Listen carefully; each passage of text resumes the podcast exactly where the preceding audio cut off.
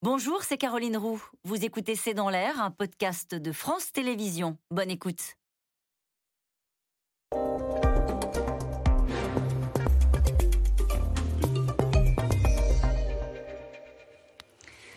Bonsoir à toutes et à tous, c'est dans l'air l'invité. Il a porté les couleurs d'une écologie pragmatique à la présidentielle. Le député européen Yannick Jadot est mon invité. Bonsoir. Bonsoir.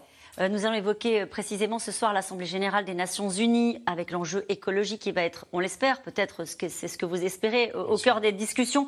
Mais d'abord tout de même une question d'actualité. Sandrine Rousseau a mis en cause Julien Bayou, le secrétaire national euh, de votre parti. Elle rapporte une conversation avec une ex-compagne qui dénonce des comportements de nature à briser la santé morale des femmes. C'est ce que dit Sandrine Rousseau. Elle raconte aussi que cette ex-compagne a saisi la commission interne du parti spécialisée dans les violences sexuelles. Est-ce que vous étiez au courant, Yannick il y a eu depuis euh, plusieurs mois, euh, Julien Bayou a informé euh, les personnes de, ce, de, cette alerte qui avait été faite auprès de notre cellule contre les violences sexistes et sexuelles. D'ailleurs, je pense que l'ex-compagne de Julien Bayou a alerté cette cellule, d'ailleurs, après avoir discuté avec Sandrine Rousseau. Donc, Donc on, a, on a depuis 2016 une cellule pour traiter de ces questions-là, pour être à l'écoute, pour entendre, potentiellement prendre des sanctions politiques. Mais évidemment, ce n'est pas à cette cellule de se substituer à la justice. Et en l'occurrence, il n'y a pas de dépôt de plainte dans le cas présent. Donc, euh, ce que dit Europe Écologie Les Verts, c'est que effectivement cette cellule travaille. Attention, 22 juillet. Il faut aussi sur ces dossiers-là, il faut. C'est là qu'elle a, été saisie cette cellule.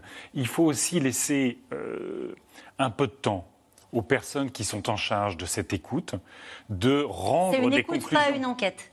C'est une écoute, mais évidemment, à partir du moment où il, y a plus, il pourrait y avoir plusieurs alertes. C'est le cas Non, je ne parle pas de ce cas-là particulièrement, mais il y a une forme, on interroge. Donc on enquête les différentes personnes qui pourraient être témoins. Mais ça ne peut pas se substituer à la justice. En revanche, ce qui est certain, c'est que dans le contexte où il y a, euh, et cette affaire-là, encore une fois, il n'y a pas de dépôt plainte, mmh. donc elle ne peut pas être euh, considérée comme les autres affaires, la parole des femmes doit être absolument, pas seulement écoutée, elle doit être entendue, elle doit être, et ça doit donner lieu à des actions fortes, parce que la politique, en cette matière-là, doit être absolument exemplaire. Elle a eu raison, Sandrine Rousseau, de, raconter ce qui s'est passé, euh, comme elle l'a fait hier sur le plateau, alors même qu'il y a une enquête interne en cours Écoutez, euh, elle a interrogé. Euh, d'après ce que je comprends, euh, la personne qui, a, qui, souhaite être entendue par cette cellule sur les violences sexistes et sexuelles avait donné son accord pour que Sandrine Rousseau puisse en parler. Donc voilà. Euh, mais donc euh, voilà quoi. en fait, c'est intéressant ce que vous dites parce que donc voilà, quand on est un parti politique, quand on est responsable d'un parti politique, qu'est-ce qu'on fait de cela? Est-ce qu'on demande à Julien Bayou, pendant le temps de l'enquête, de dire puisque la parole des femmes, des victimes est prise en compte, en particulier dans votre parti, on lui demande de se mettre en retrait? Qu'est-ce qu'on en fait de ça? Je crois qu'il faut arriver à euh, ne pas mélanger tous les cas. Il y a un cas quand il y a dépôt de plainte, quand il y a violence avérée et reconnu. Je pense qu'il doit y avoir au moins mise en retrait. Adrien Quatennens. Adrien Quatennens, il doit y avoir au moins mise en retrait. je ne sais pas ce que ça veut dire, moi, mise en retrait. Ça veut dire moi, moi, à la télé Moi, je pense qu'il euh, pourrait, euh, c'est sa responsabilité, mais il pourrait quitter son mandat de député.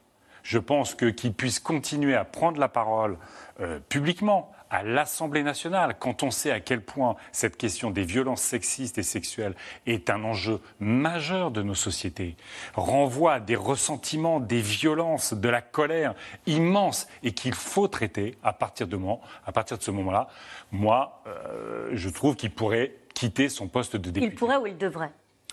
C'est sa responsabilité aussi à lui. À un moment donné, il faut faire attention à, euh, à ce que la justice puisse travailler. En l'occurrence là, la justice c'est autosaisie. Et c'est une bonne nouvelle dans le cas de oui, Puisque euh, c'était une revendication très forte du combat contre les violences sexistes et sexuelles. À partir du moment où il y a main courante, c'est très bien que la police enquête et que la justice s'autosaisit, justement, parce qu'on sait à quel point, parfois, on a des féminicides liés à des mains courantes qui n'ont pas été traitées. Et Yannick Jadot, juste pour clore le chapitre sur ce qui concerne votre parti, vous direz au fond, vous dites aujourd'hui qu'il faut que toute la lumière soit faite et qu'il faut que cette enquête soit menée jusqu'au bout et que s'il y a besoin de déposer plainte, il faut que ce soit fait. Oui. Il faut absolument que tout soit fait dans la transparence. Moi, ce, que j'ai, euh, ce qui m'a choqué euh, dans les derniers jours, c'est euh, à quel point, par exemple, sur l'affaire Katnins, comme sur d'autres affaires, on a dit c'est du registre du privé. Une vous pensez à Jean-Luc Mélenchon, à son soutien qui vous a choqué, par exemple Bien sûr, c'est lamentable. La façon dont il l'a fait, c'est lamentable. Qu'est-ce qui est lamentable Parce qu'il a, il a mis en scène publiquement son amitié, ce qui relève pour le coup du privé, sans dire au début un mot un seul mot pour la femme d'Adrien Quatennens, qui est la victime. C'est pas Adrien Quatennens la victime dans le cas. Il s'est discrédité sur ces sujets-là. C'est sa femme. Il s'est discrédité sur ces sujets-là. C'est pas. Moi, ce que je voudrais, c'est que, euh, à la fois, évidemment, encore une fois, euh, euh, tous nos comportements évoluent et la politique doit être exemplaire. C'est dur, mais la politique doit être absolument exemplaire. Et la justice aussi doit évoluer. Regardez l'affaire PPDA. C'est terrible. On a des femmes qui, avec un courage incroyable, témoignent après 10, 15, 20 ans parfois de viol ou de tentative de viol. Et la justice se retrouve démunie, puisqu'il y a prescription. Il faut une justice spécialisée, c'est ce que dit Fabien Roussel. Oui, il a raison. Absolument. Il faut une justice spécialisée. De toute façon, moi j'ai toujours été pour la fin de la prescription pour les viols et tentatives de viol sur mineurs.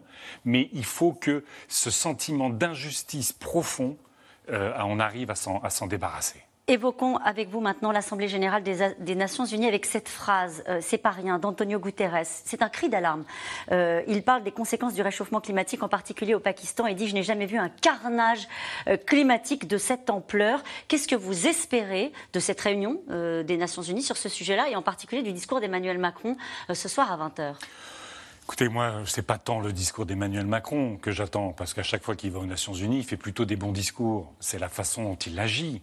Effectivement, euh, ce sont des dizaines de millions de personnes qui ont été déplacées au Pakistan. C'est effectivement un carnage. On a toutes et tous vécu dans nos chairs cet été effroyable. Et ça ne va que s'amplifier, surtout si on n'agit pas. Donc il faudrait que euh, les Nations Unies décident par exemple, la fin de tout projet d'énergie fossile pétrole, gaz, gaz de schiste. C'est ce que dit l'Agence internationale de l'énergie, c'est ce que disent les Nations unies, c'est ce que disent, c'est ce que dit évidemment le GIEC, ce comité des scientifiques sur le climat.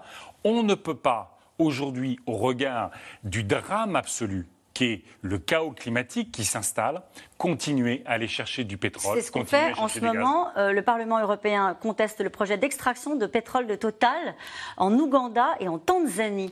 Euh, qu'est-ce que vous attendez de la France sur ce sujet-là? Mais que le gouvernement français, le président Macron, cesse de soutenir ce projet. C'est un projet où on va aller dans une réserve naturelle, le lac Albert, faire des centaines de forages, un pipeline qui va traverser des réserves naturelles, 100 000 personnes impactées, les opposants qui dénoncent enfermés ou persécutés, et l'armée ougandaise. Et là, l'Ouganda, ce n'est pas une démocratie, formée par l'armée française la France, Emmanuel Macron, y met son soutien diplomatique, le soutien financier pour ce qui concerne les agences de crédit à l'exportation, soutien diplomatique, soutien militaire. C'est absolument contraire à tout ce qu'il voudrait faire. On a Total Énergie, complice de guerre en Ukraine pour toutes ces activités en Russie. On a euh, Total Énergie, complice des violations des droits humains en Ouganda, en Tanzanie, coupable de crimes environnementaux. Quand est-ce qu'un grand groupe français comme ça va enfin comprendre la réalité climatique et changer radicalement de stratégie et d'investissement hein. Il a des clients, ce grand groupe français, pour acheter ce pétrole qui compte bien extraire euh, de l'Ouganda ou de la Tanzanie. Mais c'est ça aussi la responsabilité d'Emmanuel Macron. C'est pas simplement d'appeler les Français aux éco-gestes. Bien sûr qu'il faut, qu'il le fasse aussi, non Bien sûr qu'il faut la chasser le gaspillage. Bien sûr qu'il faut les éco-gestes. Bien sûr qu'il faut retrouver d'une certaine façon le bon sens de nos aïeux sur euh, la façon dont on chauffe, dont on éclaire ou dont on consomme.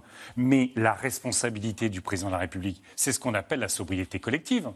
Si vous n'avez pas de transport en commun, si on ne favorise pas le covoiturage, si vous n'avez pas de mobilité douce, si on ne soutient pas assez la conversion de vos moteurs, eh ben vous prenez votre voiture et vous prenez votre diesel si vous n'avez que ça. Donc engagement en trompe-l'œil?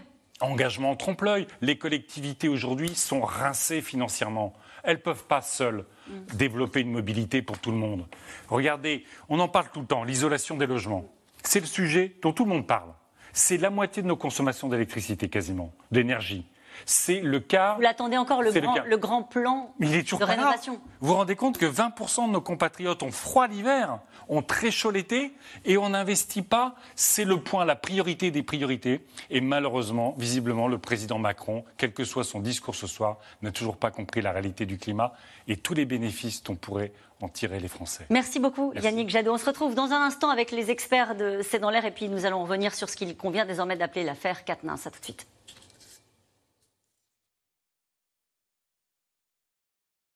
C'était C'est dans l'air, un podcast de France Télévisions. Alors s'il vous a plu, n'hésitez pas à vous abonner. Vous pouvez également retrouver les replays de C'est dans l'air en vidéo sur France.tv.